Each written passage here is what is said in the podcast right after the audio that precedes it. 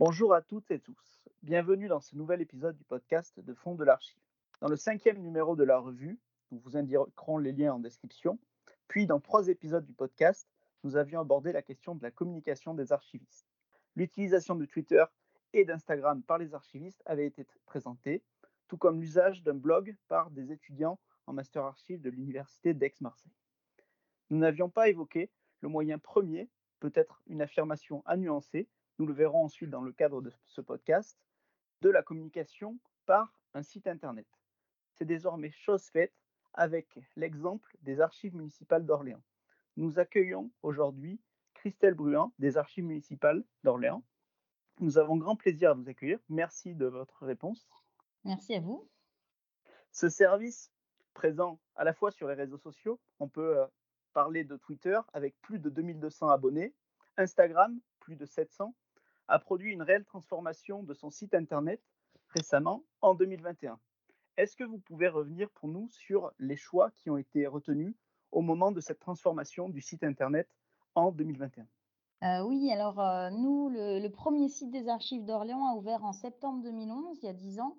Euh, à l'époque, on était dans les communes un peu en retard sur cette thématique. Tous les ans, on a régulièrement enrichi avec des nouveaux fonds numérisés, des expositions virtuelles. Hein. on, en avait près de 30 en, 10 ans, des bases documentaires, des, fonds et des articles. Cependant, depuis 2011, il n'y avait pas eu de, refonte graphique d'envergure, ni de réorganisation des pages et des rubriques qui étaient telles que celles qu'on avait mis en place en 2011. Euh, et en fait, ce qui se passait, c'est qu'après plus de dix ans d'existence, il y avait beaucoup de contenus qui étaient cachés dans les tréfonds des rubriques, n'étaient plus mis en avant, ou même si très très bien référencés par les moteurs de recherche, on avait quand même des internautes qui qui nous disait être tombé sur telle ou telle information euh, via, euh, via les moteurs de recherche. On a profité en fait euh, du fait que notre éditeur de site internet a réécrit son logiciel dans une nouvelle version et on devait en fait migrer nos données de l'ancien site vers le nouveau logiciel et ce qui était l'occasion pour nous de, repenser l'organisation des contenus, le design, mais aussi d'essayer d'effacer un accès par fond ou par, par archive numérisée et plutôt de mettre en avant des parcours ou des accès utilisateurs. Donc tous les contenus quasi de l'ancien site ont été maintenus. dans le cadre de la refonte, on a aussi revu les formulaires de recherche, hein, les filtres euh, de, recherche à facettes qui ont été uniformisées. Même s'il reste encore un petit peu de nettoyage à faire, on a affiné les, modalités de tri, par exemple. Et donc, euh, juste dans le cadre du projet, il faut savoir que c'est une commande qui a été lancée auprès de l'éditeur en janvier 2020 et le site a ouvert en juin 2021, soit presque pour les, les 10 ans. Donc, c'est une activité qui nous a occupé une grande partie de l'année. Vous parlez bien de cette reprise de fonctionnalités et de contenu de l'ancien site. Est-ce qu'il y a eu euh, vraiment des choses qui ont été reprises telles quelles? Est-ce qu'il y a eu des suppressions? Et est-ce que euh, finalement vous avez euh, apporté des nouveaux éclairages dans ce, dans ce site? Alors, nous, on n'a pas repris nos instruments de recherche publiés en XML EAD. Ça verra, enfin, on verra ça un petit peu plus tard. On est en train de, changer de logiciel de, gestion d'archives. Donc, c'était pas très optimum. Il y avait peu de peu d'instruments de recherche. Après, sur l'ensemble des contenus, euh, tout est repris. Euh, il reste quelques petites euh, fonctionnalités à remettre en place. On avait des accès par frise chronologique, par exemple. Ça, c'est des, choses qui, qui devraient être mises en place dans les, dans les prochains mois. Au niveau vraiment de l'organisation, j'ai revu le plan du site pour que ce soit un peu plus parlant, qu'il y ait moins d'entrées. Par exemple, on a fait une rubrique activités culturelles et éducatives et puis un accès au fond. Voilà, il y a deux grandes, grandes entrées. Après, autour, c'est vraiment de l'information pratique.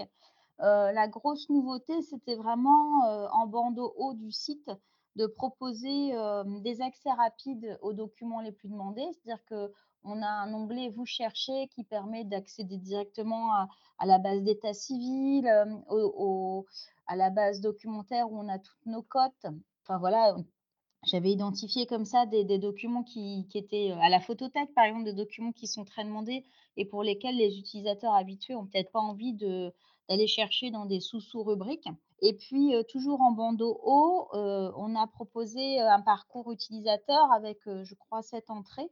Par exemple, généalogie, je suis généalogiste, journaliste, jeune public, universitaire, voilà, des, petits exemples. Et en, en bandeau défilant sur certaines pages de site, en bas de page, on a des bulles J'ai envie d'eux, qui sont des bulles illustrées. dessus, on a noté plus de liens, commémorer, lire, voilà, pour faire des, accès un petit peu transversales. Alors derrière, en fait, c'est que le, logiciel nous permet d'appeler les pages à de multiples reprises et de les agencer de façon plus ou moins différente. Ce qui fait que quand vous êtes sur le parcours utilisateur généalogiste, euh, vous allez avoir finalement une mini page d'accueil qui vous permet de rebondir vers des, rubriques qui vont être entre guillemets propres aux généalogistes. Quand vous êtes sur la rubrique journaliste, vous n'avez pas tout à fait la même page d'accueil que la page de généalogie. Et c'est comme ça, en fait, qu'on recroise les informations et que j'ai essayé de faire remonter bah, des choses qui ne se voyaient pas forcément euh, quand, on, quand on rentre dans le site par le plan traditionnel. Oui, c'est clairement un des points les plus novateurs euh, de votre site internet, cet aspect de la page d'accueil vraiment comme un moyen d'entrer dans le site, avec un accès aux éléments les plus courants qu'on peut rencontrer régulièrement. C'est euh, quelque chose qui est assez personnalisé. Vous avez fait une expérience en définissant euh, quelques profils utilisateurs. Est-ce que vous pouvez nous les présenter un petit peu, ces profils utilisateurs? Oui, alors en fait, on a voulu, déjà travailler, sur, un profil, on va dire, très générique qui était, l'accès aux archives en général. Donc, cette page d'accueil on l'a effectivement conçue comme une porte d'entrée, mais aussi comme un hall de distribution en partant du principe qu'on pouvait arriver par un moteur de recherche à l'intérieur du site et puis à un moment donné, retomber sur la page d'accueil et voir ce que le service d'archives propose. Donc il y a déjà, vous êtes grand public, vous ne savez pas ce qu'un service d'archives vous propose. On a trois usages du, service, venir en salle de lecture, consulter en ligne et euh, solliciter les archivistes. Donc ça, c'est les trois usages grand public qu'on peut tous faire d'un service d'archives. Et on a voulu, enfin moi j'ai voulu absolument que le fait de venir en salle de lecture ou de nous solliciter par le biais de formulaires de contact soit sur le même plan consulter en ligne. Donc ça, c'est les trois premières grandes entrées. Ensuite, les vous êtes, euh, donc ces différents parcours euh, personnalisés, euh, généalogistes, enseignants, journalistes, curieux, jeunes publics, universitaires ou étudiants, agents administratifs. Donc là, on a cherché en fait quels étaient les publics les plus courants, les plus traditionnels qui nous sollicitaient, ou ceux, je pense par exemple aux jeunes publics euh, pour lequel on n'avait pas vraiment d'action, mais sur lequel le site pouvait euh, euh, répondre. enfin, il pouvait y avoir des contenus qui pouvaient intéresser le jeune public. Et donc, on a identifié comme ça, alors principalement à partir des, courriers qui nous sont adressés, courriers de demande de recherche, mais aussi par rapport aux usagers qui viennent en salle de lecture, même si on n'a pas un, grand un lectorat très, très, très important. C'était surtout à partir oui, de, des, des demandes de recherche, euh, de consultation euh, à distance, où on pouvait comme ça identifier des publics. Et alors, ce qui était intéressant, c'est de voir que en constituant les parcours utilisateurs, euh, à partir du contenu du site qui était quand même présent en ligne depuis 10 ans, ça permet de voir ceux pour qui on a beaucoup travaillé depuis 10 ans. C'est-à-dire que si vous allez sur le Vous êtes généalogiste, on se rend compte qu'on a un, travail très fourni, beaucoup de contenu pour les généalogistes. Et puis à côté de ça, ben, on se rendait compte, par exemple, quand on a constitué l'entrée jeune public, que finalement, c'était un public qu'on avait peut-être plutôt délaissé jusque-là. Et ce qui est intéressant, c'est que ça donne un axe comme ça de travail euh, éventuellement pour les années à venir. Et euh, de la même façon, pour euh, le vous êtes universitaire ou étudiant, on a comme ça essayé de remonter de l'information qui pouvait intéresser les chercheurs. Et de la même manière, on s'est rendu compte que c'était peut-être un public qu'on avait délaissé euh, dans, le site internet jusque-là et que les contenus pouvaient, pouvaient être améliorés pour ces, pour ces publics-là. Donc on a fonctionné euh, comme ça en mettant en avant euh, différents contenus qui pouvaient a priori intéresser des, des, profils utilisateurs, tout en sachant qu'on n'exclut évidemment pas les autres, que les autres peuvent entrer soit par le plan du site, soit par les bulles, venir en salle de lecture, consulter en ligne, solliciter les archivistes. En fait, derrière, on retrouve toujours les mêmes contenus, mais présentés différemment, soit par ordre de priorité, soit par, par un design ou, un, ou une ergonomie différente, en fait. Ce qui me semble ressortir de, de votre argumentation, c'est ce côté de présentation différente finalement pour mieux accompagner vos publics et renforcer votre communication. On le voit assez bien sur vos réseaux sociaux, sur votre site internet. Vous avez développé des nombreuses pratiques de médiation. En 2020, vous avez eu recours à un contrat d'apprentissage d'une personne en, dans un master médiation, si je ne me trompe pas. Est-ce que vous Mmh pouvez revenir un petit peu sur cette façon de travailler et cette intense activité de production de contenu pour valoriser vos archives? Alors, on a eu effectivement pour la première fois recours à un contrat d'apprentissage. hein. Souvent, on a eu des, stagiaires. Cette année, on a eu la chance d'accueillir Héloïse Puy-Grenier, qui était étudiante en master 2 de droit à l'Université d'Orléans, spécialisée en gestion du patrimoine local et culturel. Donc effectivement, on l'a fait travailler sur des missions de médiation. Ce qui est intéressant, c'est qu'Héloïse n'avait aucune formation en archivistique et donc elle venait un petit peu bah, vraiment dans le rôle de médiateur, à la fois de, comprendre avec son propre vocabulaire notre vocabulaire à nous et de le, retranscrire auprès, auprès du grand public. Donc effectivement, Héloïse a beaucoup travaillé sur une partie de l'année sur les réseaux sociaux et parallèlement, elle m'a accompagnée sur le, site internet. Donc le but était en fait de transcender un petit peu un, lectorat ou un public un peu de, connaisseurs et de faire quelque chose de, plus, grand public, plus accessible, en utilisant des moyens qu'on connaît déjà sur les réseaux sociaux. Héloïse a eu recours à beaucoup, beaucoup de vidéos. Elle a été appuyée en cela par la community manager de notre direction information communication d'Orléans Métropole, qui lui a mis à disposition des, outils tels que PlayPlay ou qui pour la vidéo, qui lui a appris aussi à, à utiliser euh, des outils comme Canva pour réaliser des visuels. Et euh, de fait, euh, Héloïse a, retravaillé la communication sur nos expositions virtuelles. Elle a fait des quiz. et elle m'a beaucoup accompagnée sur le parcours utilisateur et les formulaires de contact. En fait, à partir du moment où Héloïse nous disait qu'elle ne, comprenait pas bien le vocabulaire que nous employons, ben, on éliminait ce vocabulaire. Euh, en fait, elle a fait notre bêta testeuse. Hein, et euh, au niveau des parcours utilisateurs, quand je lui ai donné ma liste, euh, Héloïse, elle m'a dit ce qu'elle imaginait derrière chaque parcours. Ou à l'inverse, quand si j'ai oublié des parcours, elle me disait bon tiens, on pourrait aussi faire un parcours pour, pour tel ou tel profil d'usager. Il est vrai que la réalisation des parcours utilisateurs a dû arriver vers, vers le printemps 2021, donc peu de temps avant l'ouverture du site. Et euh, Héloïse avait beaucoup travaillé déjà sur les contenus du site pour les revaloriser sur les réseaux sociaux. Donc elle avait une assez bonne connaissance. Et euh, de fait, euh, elle n'avait pas de, de peur sur euh, la, la, sur la communication un peu, euh, on va dire, euh, moins stricte. Enfin, elle était beaucoup dans l'amusement, dans la joie et elle a essayé de faire quelque chose de très dynamique. Par exemple, sur les vidéos Play Play, pour ceux qui les ont vues sur nos réseaux sociaux, c'est typiquement ce qu'on retrouve sur des, vidéos de présentation de documentaires euh, d'Arte ou Brut. Enfin, elle a essayé de travailler sur des choses assez dynamiques euh, de, de, ce type-là.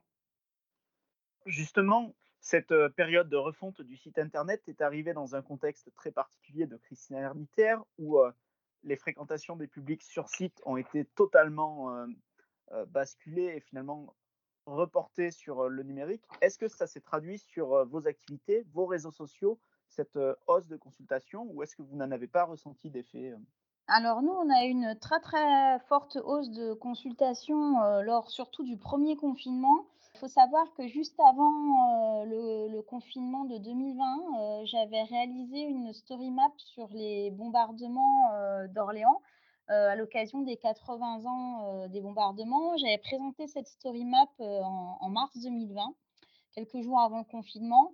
Et il est vrai que le service communication d'Orléans Métropole s'est très vite tourné vers les établissements culturels de la ville pour essayer de, produire de l'animation sur les réseaux sociaux. Et de fait, il y a eu beaucoup de relances sur cette story map et on a du coup eu une hausse de consultation sur, sur cet outil-là.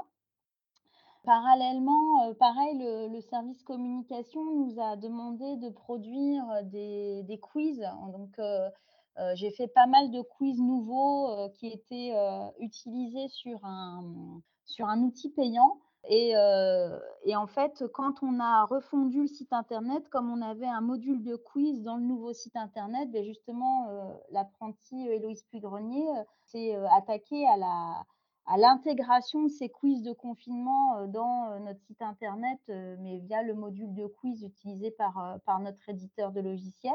Et puis, bah, le, la chose amusante de, de, ces confinements et de cette période, c'est qu'on a lancé, bien malgré nous, une battle cocotte.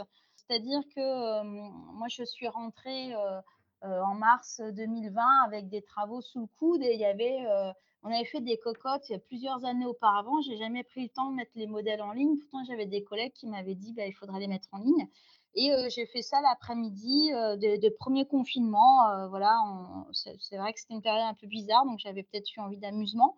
Et très vite, Julien Benedetti et Anne-Laure Donzel, dans les Bouches du Rhône, m'ont demandé si j'avais un modèle. Et comme j'en avais pas, ils en ont enfin, j'en avais un, mais était au bureau, on ne pouvait pas venir. Et ils ont décliné un petit template qu'ils ont mis à disposition de tous. Et en fait, les, certains établissements s'en sont saisis, notamment des bibliothèques numériques. Et moi, via le compte des archives d'Orléans, je trouvais ça rigolo. Je dis, tiens, on a lancé une, une battle cocotte bien malgré nous. Et en fait, tout le temps du premier confinement, Julien Benedetti des archives départementales des Bouches-du-Rhône, Anne-Laure Donzel et moi-même pour le compte des archives d'Orléans, on a relancé et créé ce petit lien. Donc là, pour le coup, ce qui était amusant, c'est qu'on a vu des particuliers créer des cocottes, des musées, des, des, services d'archéologie, enfin des archéologues, enfin voilà, plein, plein de choses comme ça. Donc là, ça s'est passé comme ça. Après, au niveau de la consultation proprement, à proprement parler du site internet, oui, il y a effectivement eu une hausse des consultations parce qu'on essayait de mettre en avant de réactiver des choses liées à nos expositions, de les remettre en, avant, de les remettre à, cette occasion-là à la connaissance de tous. Alors, on a beaucoup parlé de, des services communication de Orléans Métropole.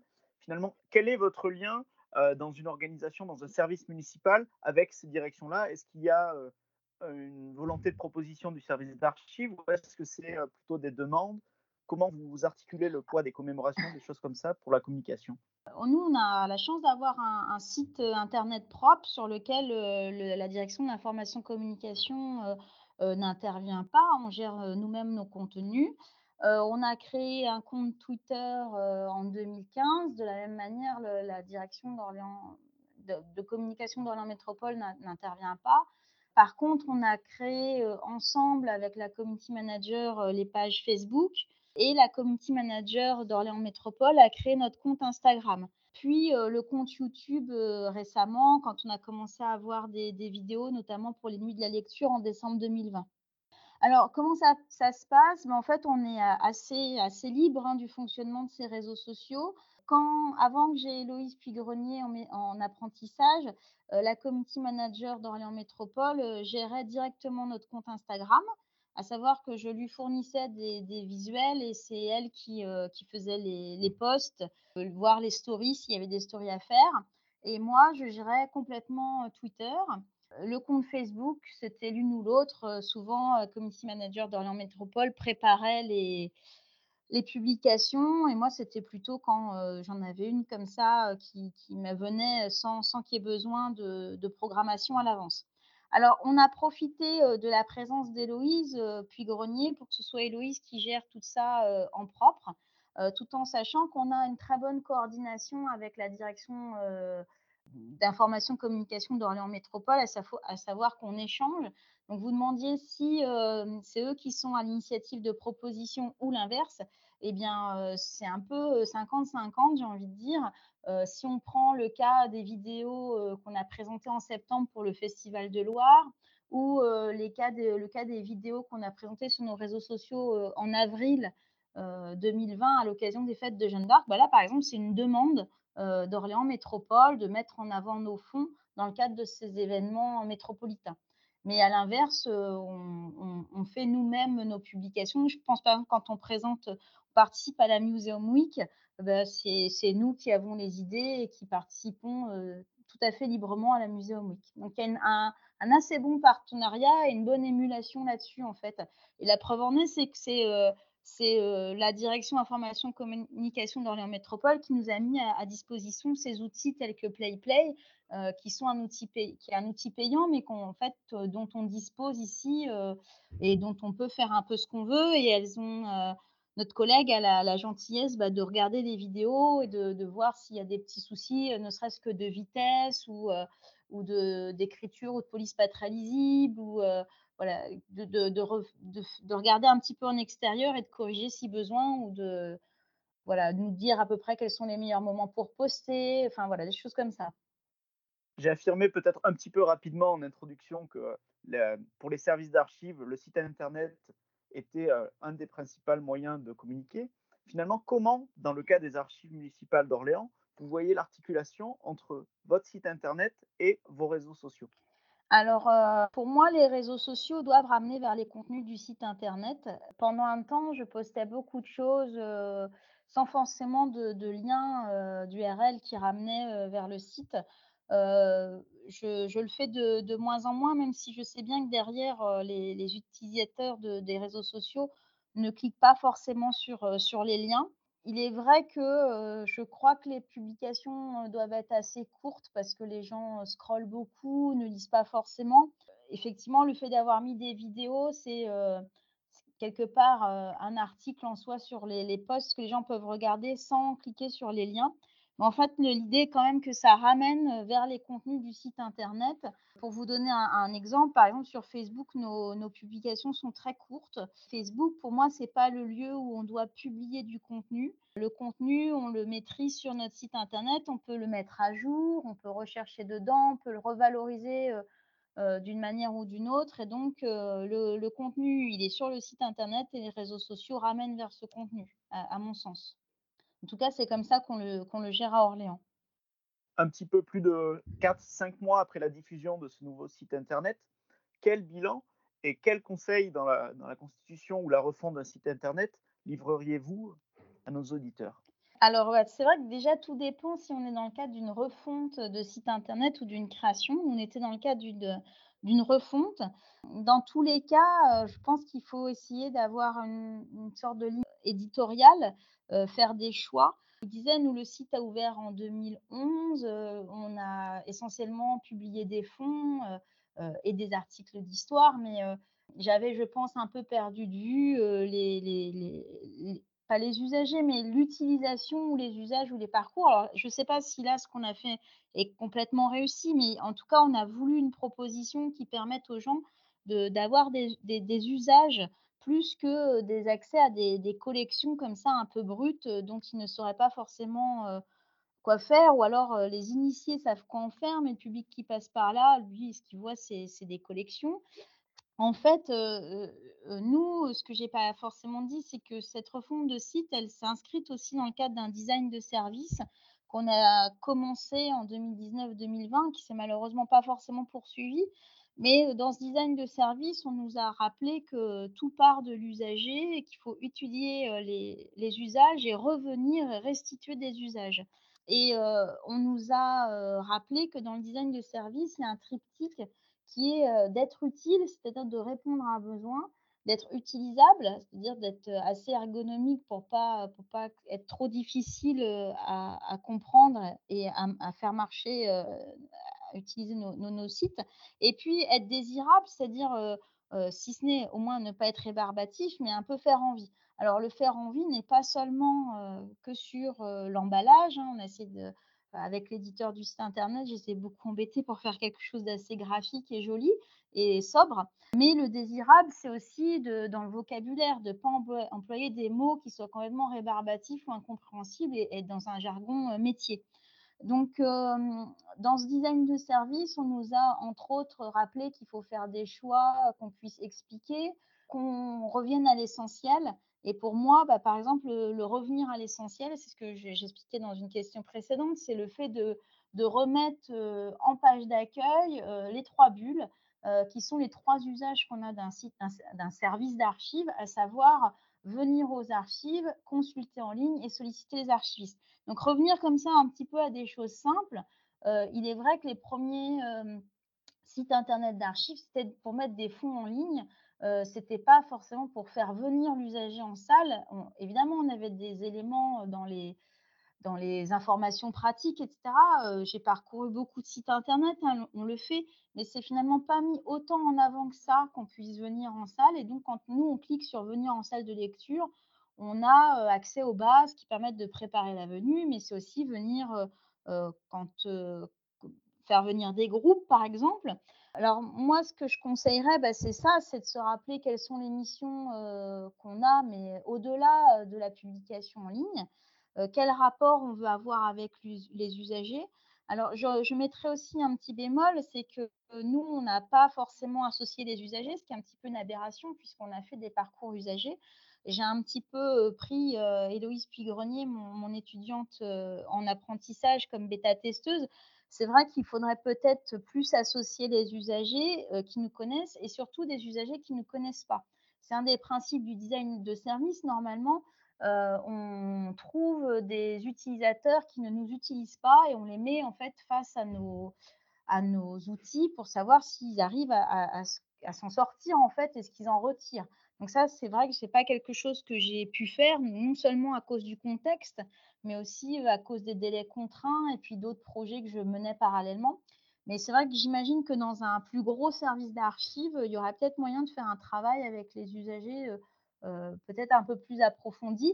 Alors, effectivement, peut-être d'ailleurs en partant maintenant de ce qui est fait pour les archives d'Orléans et de dire, bah, voyez, est-ce que vous voulez la même chose? Est-ce qu'il vous manque des choses? Ça pourrait être une base de discussion. Est-ce qu'il est encore trop tôt ou est-ce que vous avez déjà eu des retours un petit peu de, différents publics? Oui, on a eu de très bons retours, notamment sur les réseaux sociaux. Bah, déjà, le vôtre, pour lequel je vous remercie, puisque vous nous avez dit que ça ne se voyait pas forcément de façon aussi poussée, cette histoire de, de, parcours utilisateur. on a eu un très bon retour bah, de France Archive dans sa lettre, qui nous a dit que c'était un site qui faisait envie. Et là, pour le coup, ça faisait vraiment plaisir parce que je pense qu'on répond à des besoins, mais en plus, faire envie, c'est assez chouette. On a eu aussi un très bon retour sur les réseaux sociaux de, de la revue française de généalogie. C'est vrai que je ne m'en remets pas, mais il était noté admirer le travail. Et ça, c'était vraiment très agréable parce que, bah, je l'ai dit, hein, travailler sur la refonte de ce site, c'est plus d'un an de travail, c'est beaucoup de vérifications, notamment dans les bases. Donc ça, c'était c'est un travail de fourmi qui ne se voit pas forcément, donc ça, c'était plaisant. Au niveau des usagers, on a eu quand même, c'est un peu comme les, confrères archivistes, des retours sur l'esthétisme, sur le fait qu'on ait voulu quelque chose d'assez sobre, enfin pas, des pages pas très chargées, contrairement à ce qui se faisait jusque-là peut-être. Et puis le parcours, les parcours utilisateurs qui ont quand même étonné. Donc on n'a pas eu de mauvais retour, on n'a pas eu non plus de gens complètement perdus. Donc évidemment, on a eu quelques appels ici ou là ou des les principales questions, problématiques que j'ai pu avoir, c'est, mes internautes qui font de la notation collaborative parce que la visionneuse a énormément changé. Donc on avait fait un petit une petite visio, puis pour ceux qui s'y retrouvaient pas, j'ai fait un petit peu de guidage au téléphone ou certains annoteurs sont venus en salle de lecture, donc je leur ai remontré comment, comment s'y prendre, parce que les choses n'étaient plus à gauche, elles étaient à droite, enfin voilà, des, petites choses comme ça. Et puis euh, la deuxième chose vraiment problématique qu'on a eu comme retour, c'est euh, des personnes qui avaient perdu euh, leurs liens. Alors, parce qu'elles avaient copié-collé des liens URL, et comme moi, j'ai réorganisé les pages de site, bah, il y a des, pages qui n'avaient plus forcément euh, le même lien, alors tandis que la plupart des pages, je les gardais. Hein. Et euh, en fait, ce qui s'est passé, c'est qu'on a fini par identifier le problème, c'est que dans la visionneuse, les personnes n'avaient pas copié les permaliens, elles avaient copié les liens URL de visionneuse. Donc en fait, quand on était dans des pages de CMS, on retombait bien sur nos pattes, c'est-à-dire que les liens étaient conservés, mais dès qu'on était sur des liens images de visionneuse, les personnes n'avaient pas, n'avait pas compris qu'en fait, il fallait copier les permaliens. C'était peut-être pas assez visible. Puis cette histoire de permaliens, tout le monde n'est pas au courant. Et donc, bah, ça a été l'occasion d'expliquer à ces personnes-là qui nous ont contactés euh, bah, qu'il fallait éviter de copier les liens de, visionneuses, mais pour le coup, copier les permaliens, de leur montrer où étaient les permaliens. Après, on n'a pas eu de retour euh, autre euh, vraiment négatif. On a eu un monsieur là dernièrement qui nous a dit cette mise devant notre site internet, je ne sais plus, à 20h ou à 21h et à 2h du matin, il y a toujours. non pas parce qu'il ne trouvait pas ce qu'il voulait, mais parce qu'au contraire, ça l'avait emmené de plus en plus vers certaines choses. Et il avait fait la publicité auprès d'un ami architecte en disant mais il faut absolument aller sur ce site, tu trouveras des tas de choses. Donc ça, c'est des retours euh, très plaisants et qui font du bien en fait. Merci Christelle Bruand pour cette présentation de vos choix dans la transformation du site internet des archives municipales d'Orléans. Un service très présent sur le net pour communiquer sur les archives et cela fonctionne comme le montrent vos chiffres de fréquentation des modes de communication qu'on vous conseille de suivre absolument sur Instagram, sur Twitter et sur leur site internet. Vous y découvrirez beaucoup de choses. C'était une expérience particulièrement novatrice grâce à la définition de parcours utilisateur et de facilité d'accès aux archives pour tous les usagers. Ce changement de site particulièrement réussi, qui s'inscrit dans un contexte global de transformation, confirme les changements technologiques du web et les profonds bénéfices que peuvent apporter ces changements pour les publics. Quant au fond de l'archive, vous pouvez nous retrouver sur Twitter, at fond d'archive, ou sur notre site internet fondsdelarchive.wordpress.com. N'hésitez pas à vous exprimer en commentaire sur vos attentes, vos retours au sujet des sites internet, à liker cet épisode, le partager. Merci à tous et à bientôt pour un nouvel épisode.